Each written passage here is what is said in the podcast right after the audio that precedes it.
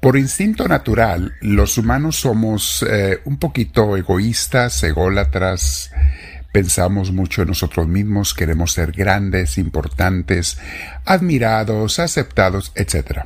Es un instinto natural. Pero esto, mis hermanos, nos aparta cuando nos dejamos llevar por ello, nos aparta de una auténtica vida espiritual, la vida de relación con Dios, porque nos hace ser muy animales, perdón el término, nos hace ser animales, los animales por naturaleza son egoístas, aunque hay excepciones, claro, pero son egoístas y quieren todo para ellos mismos y no se preocupan por los demás, cada quien quiere comer primero y los demás si comen o no es problema de ellos. A veces los humanos caemos en eso, mis hermanos, el ego, el buscar mi grandeza, lo primero yo. Vamos a meditar sobre eso el día de hoy, mis hermanos, y cómo podemos acercarnos a Dios y qué es lo que Él nos aconseja al respecto para llevar una vida con Él, una vida espiritual con el Señor. Te invito a que te sientes en algún lugar con tu espalda recta, tu cuello y tus hombros relajados. Vamos a respirar profundo y a invitar al Espíritu Santo a que entre nosotros.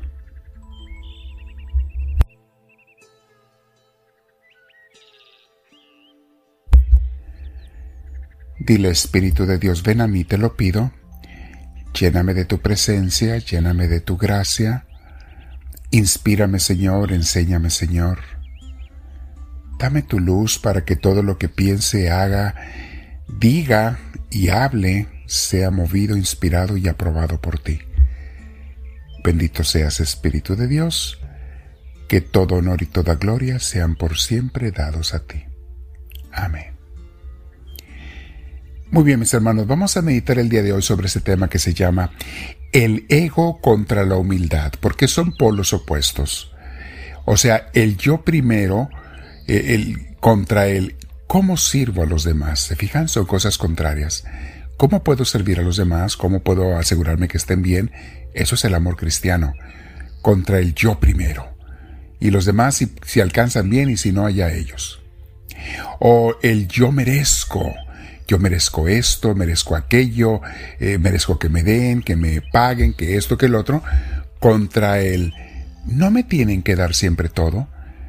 Sí, sí, voy a tener, voy a veces a, pues a exigir lo que es justo, pero cuando Dios quiera que no me den todo, que se haga lo que Él quiera.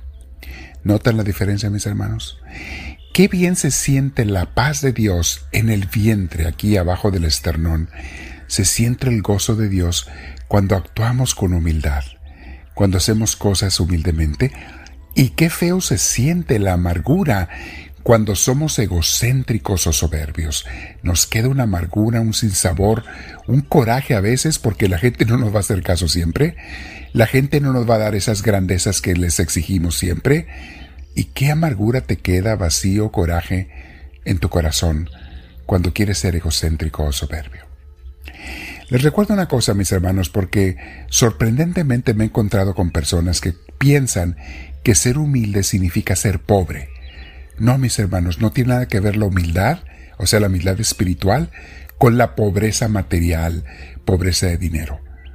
La humildad es una actitud del corazón, es la que alaba a Cristo, el, el ser sencillos, el no querer ser más importantes que nadie, o primero que los demás. La humildad, mis hermanos, no tiene nada que ver con que si tienes o no dinero.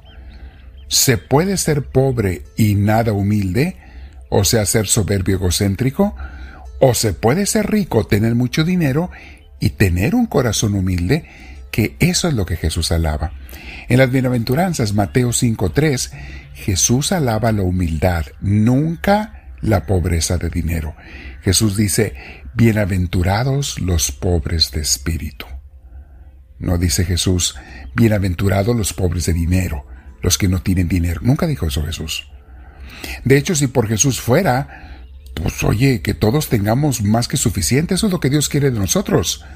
Que nos repartamos bien los bienes de este mundo y que todo mundo sea rico, que todo mundo tenga abundancia. Como dijo Cantinflas en la película Su Excelencia, estaba discutiendo con un comunista que decía, hay que acabar con todos los ricos, decía el comunista. Y Cantifla le dijo, no, no, no, ¿por qué no es al revés? ¿Por qué no mejor acabar con los pobres, que ya no haya pobres, y que los pobres se hagan ricos? ¿No cree que es mejor hacer a los pobres ricos que a los ricos pobres? Mis hermanos, la humildad es una actitud y es la base y es el principio de todas las virtudes. Tenemos que recordar esto.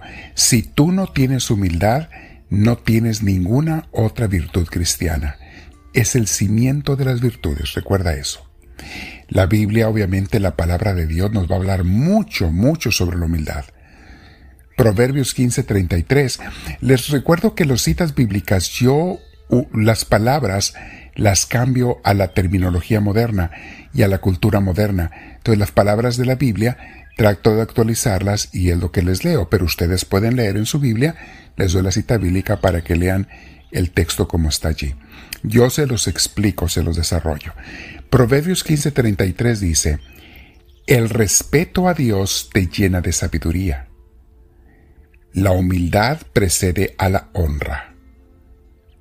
O sea, el respeto a Dios, que le llama el Antiguo Testamento el temor a Dios, eso te va a llenar de sabiduría. Y la humildad te va a traer la honra, es la que vale la pena, la humildad. Proverbios 18.12 dice, Proverbios tiene muchas, muchas citas de sabiduría, dice así, al fracaso lo precede la soberbia humana. O sea, siempre que hay soberbia, mis hermanos, vas al fracaso de una u otra manera. Y dice, a los honores los precede la humildad. Aquellos que son humildes serán los que tarde o temprano recibirán el verdadero honor. Proverbios 11.2 dice, el orgulloso se gana el desprecio de los demás. Así es.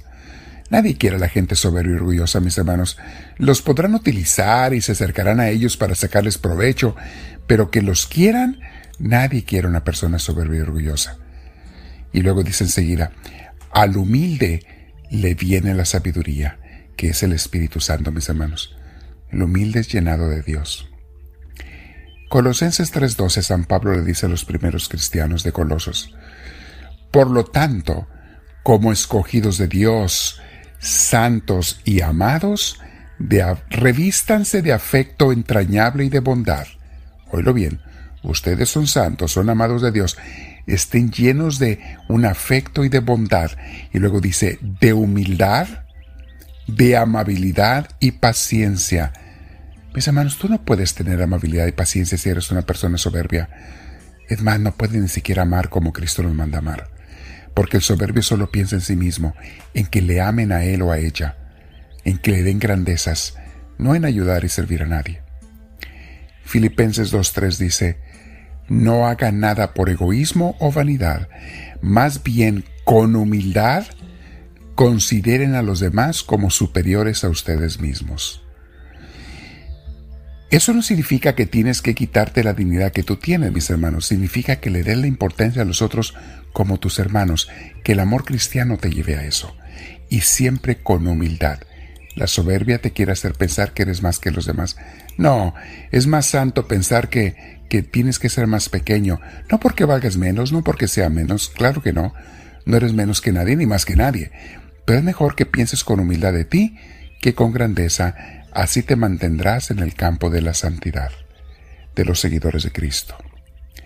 Y Efesios 4.2 dice lo siguiente, sean siempre humildes y amables, pacientes, tolerantes unos con otros en el amor de Cristo. ¿Se fijan cómo San Pablo y, la Biblia en general, cuando quiere que vivamos la fe como debe de ser, nos invita siempre a la humildad? Cuando quiere que seamos personas buenas y santas, que nos arrimemos a Dios, nos invita a la humildad. Mi hermana, mi hermano, esta es una decisión que tenemos que hacer todos los días. A cada rato, eh, cuando alguien me hace enojar, tengo, cuando alguien me dice algo, ¿puedo yo contestarle o quedarme calladito? ¿Puedo yo reclamarle o mejor dejarlo pasar? ¿Puedo yo? Hay muchas cosas, mis hermanos, que es mejor dejarlas pasar que alegar por ello. Y a veces cuando lo dejas pasar, el otro se da cuenta de su error. Algunas veces te pide disculpas, otras no, pero muchas veces se da cuenta de su error. Quédate platicando con Dios, escoge la humildad, comparte esta enseñanza con tus hermanos y dile a Dios, háblame Señor, que tu siervo te escucha.